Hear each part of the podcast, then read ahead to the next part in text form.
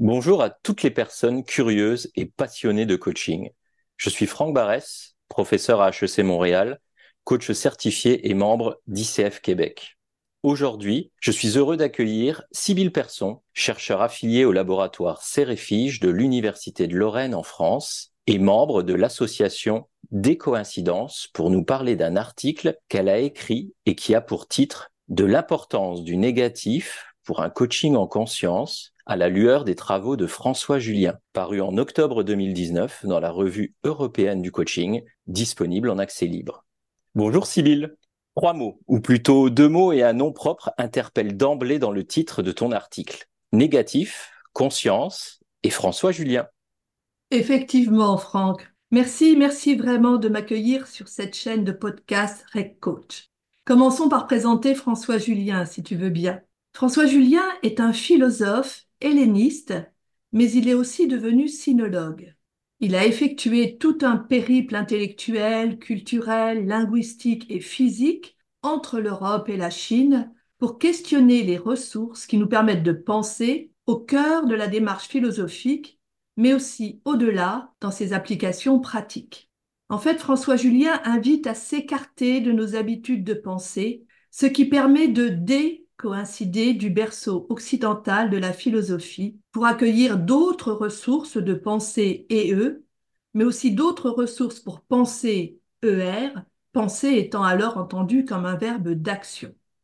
Parfait. Mais peux-tu alors préciser l'intérêt pour le management et le coaching? Ben, il est vrai que les articles maintenant nombreux sur le coaching témoignent de la richesse pluridisciplinaire de cette pratique d'accompagnement en entreprise au-delà des seules sciences de gestion. La recherche sur le coaching emprunte beaucoup à la psychologie, notamment positive, par, exemple le Red Coach numéro 10 avec Ilona Boniwell. Elle emprunte aussi aux sciences de l'éducation, Red Coach numéro 8 avec Maëla Paul, à la sociologie des organisations, Pauline Facien, Fabien Moreau dans Red Coach 17, sans oublier les récents développements autour des neurosciences, Red Coach 19, et du e-coaching Reg Coach 13. Donc pour toi, il s'agit, euh, au-delà de Socrate, mis en exergue dans tes travaux doctoraux, de mobiliser François Julien. Tout à fait, Franck. Des chantiers conceptuels inédits se déploient avec des applications pratiques potentielles, que ce soit en littérature, en éducation, en art, en psychanalyse, mais aussi en management, bien sûr. On trouve par exemple dans un livre de Julien, Vivre en existant, les termes de bilan, investissement, capital, vision, stratégie, efficacité, réflexivité, tous ces termes étant largement en usage dans la vulgate managériale et dans le coaching. On y voit plus clair en ce qui concerne François Julien. Mais pourquoi as-tu voulu dans cet article souligner l'importance du négatif?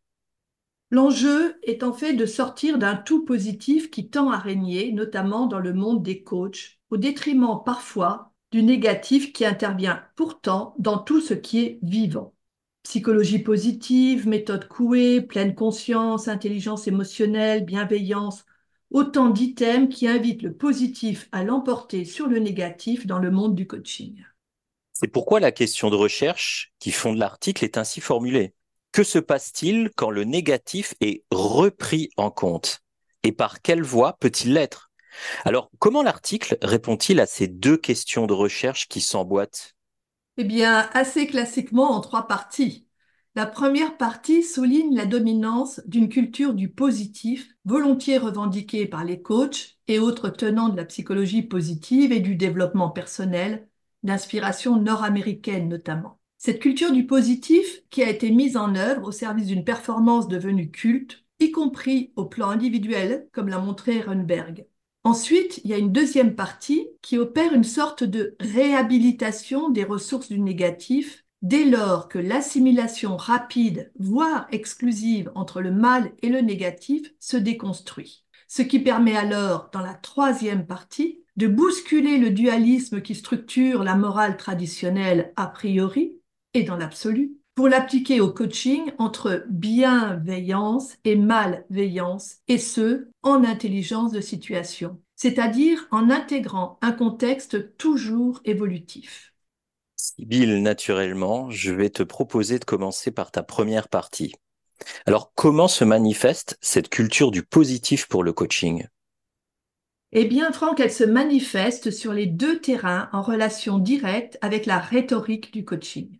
Celui du bonheur et du bien-être d'une part, ainsi que celui de la réussite et de la performance d'autre part. Et ça, tant au plan individuel qu'organisationnel. En effet, le développement des recherches en matière de psychologie positive s'est effectué en phase avec une économie du bonheur. Ensuite, on constate un intérêt croissant envers les pratiques de développement personnel, de plus en plus plébiscitées pour le management et le coaching. D'après les travaux d'Ilona Bonniwell, la psychologie positive tire une partie de ses ressources de la Grèce antique, notamment à travers le daimon d'Aristote, qui en tant que génie personnel serait apte à guider chacun vers le bonheur. Mais le plus souvent, la psychologie positive est présentée comme neuve et profondément liée à la culture américaine. Elle est volontiers considérée comme optimiste et entrepreneuriale dans les études existantes. Selon Martin Seligman, un des pères de la psychologie positive, qui est connu pour avoir établi scientifiquement la force de l'optimisme, la France serait le pays le plus pessimiste de tous les pays dits riches. Mais ce n'est pas le sujet aujourd'hui. Mais c'est intéressant. Revenons à la psychologie positive si tu le veux bien. Ok, Franck. En fait, d'après la synthèse effectuée par Bonniwell et Kaufman en, en 2017, la psychologie positive mobilise de nombreuses ressources, quelque peu hétéroclites, certes, mais auxquelles s'alimentent volontiers les pratiques de coaching. L'ensemble se rassemble sous l'égide du développement personnel, en phase avec le désir de réussir sa vie ou la volonté de réussir dans la vie, en mobilisant divers registres comportemental, cognitif, voire spirituel. Alors justement, peux-tu préciser les liens entre développement personnel, coaching et performance? Le coaching regroupe un ensemble de techniques et de pratiques qui visent un accroissement des capacités individuelles mises au service de la réussite et du bien-être en entreprise. Il participe donc à l'industrie du développement personnel qui fait aussi bien l'objet de plébiscites, le marché est porteur, l'intention est belle, que de critiques parfois très vives. Pour autant, le développement personnel reste une notion assez floue, comme l'ont bien montré Jao Tombeau et Brasseur, parce que la constellation de concepts autour du développement personnel peut se regrouper en deux grandes catégories assez floues selon l'approche conceptuelle qui les mobilise, hédonique ou eudémonique. Peux-tu préciser encore davantage ce propos? Alors, l'approche hédonique associe le développement personnel à des expériences positives qui renvoient à un vécu plaisant et immédiat, tel que le bien-être, la satisfaction, l'affect positif ou l'émotion positive. Contrairement à l'autre approche, de type eudémonique, la notion d'effort personnel ou de transformation de soi n'est pas requise. Si je te suis bien, l'approche eudémonique se différencie de l'approche hédonique, car elle ne correspond pas à une approche plaisante a priori. Elle suppose une discipline que les coachs appréhendent souvent à travers ce qu'ils appellent le travail sur soi.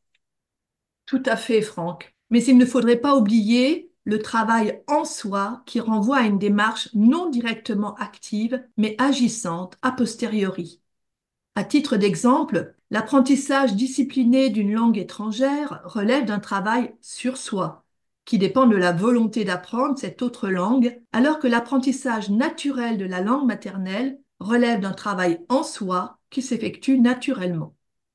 Pour synthétiser la première partie de ton article, on peut dire que le développement personnel au service du professionnel s'appuie sur une culture quasi sportive du positif, que ce soit dans la doxa ou dans la recherche psychologique innovante, étalonnée d'abord à l'aune du positif. Regardons maintenant du côté du négatif dont tu parles dans la deuxième partie de l'article. Et comment prends-tu alors en compte ce négatif dans l'ombre du positif Eh bien, Franck, il convient d'abord de désassimiler le négatif et le mal en mettant en relief ce qui peut les distinguer sans pour autant ignorer de possibles déclinaisons communes. Selon François Julien, il existe deux grandes façons de penser le négatif.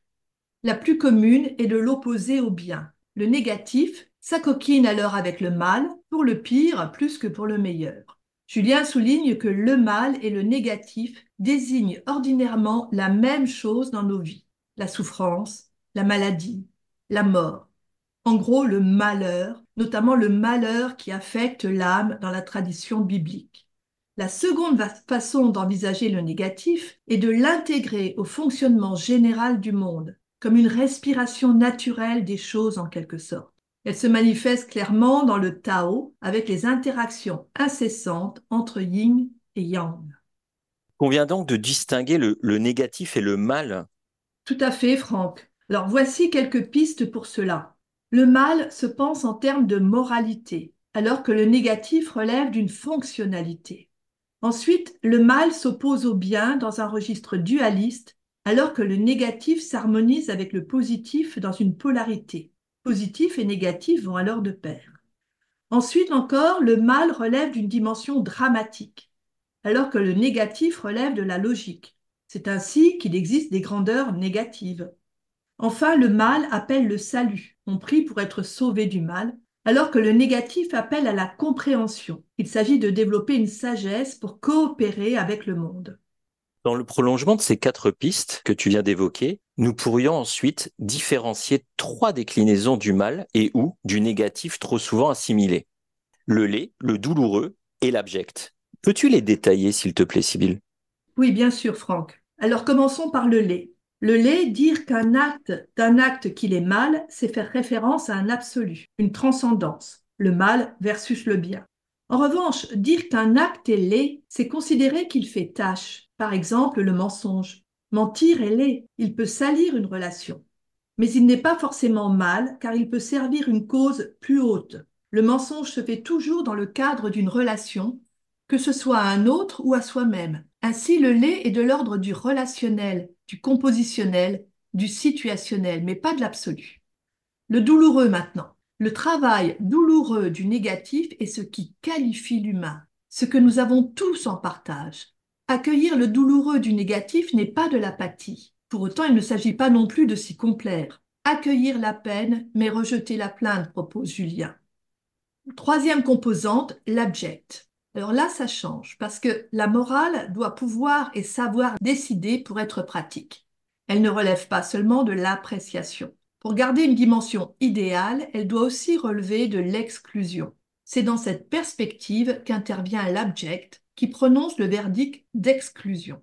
Dans abject, il y a d'abord le préfixe ab qui signale le rejet loin de soi pour mieux jeter, le champ du politique requiert cette évacuation exécutoire car l'abject est précisément ce qui est susceptible de mettre en péril l'humanité. Allez, poursuivons. Peux-tu alors préciser en quoi le négatif apporte au vivre au quotidien et sur la durée? Alors, la, la tradition chinoise n'a pas pensé une quête du salut ou du bonheur personnel comme en Europe. Il s'agit d'abord de nourrir sa vie au quotidien et sur la durée.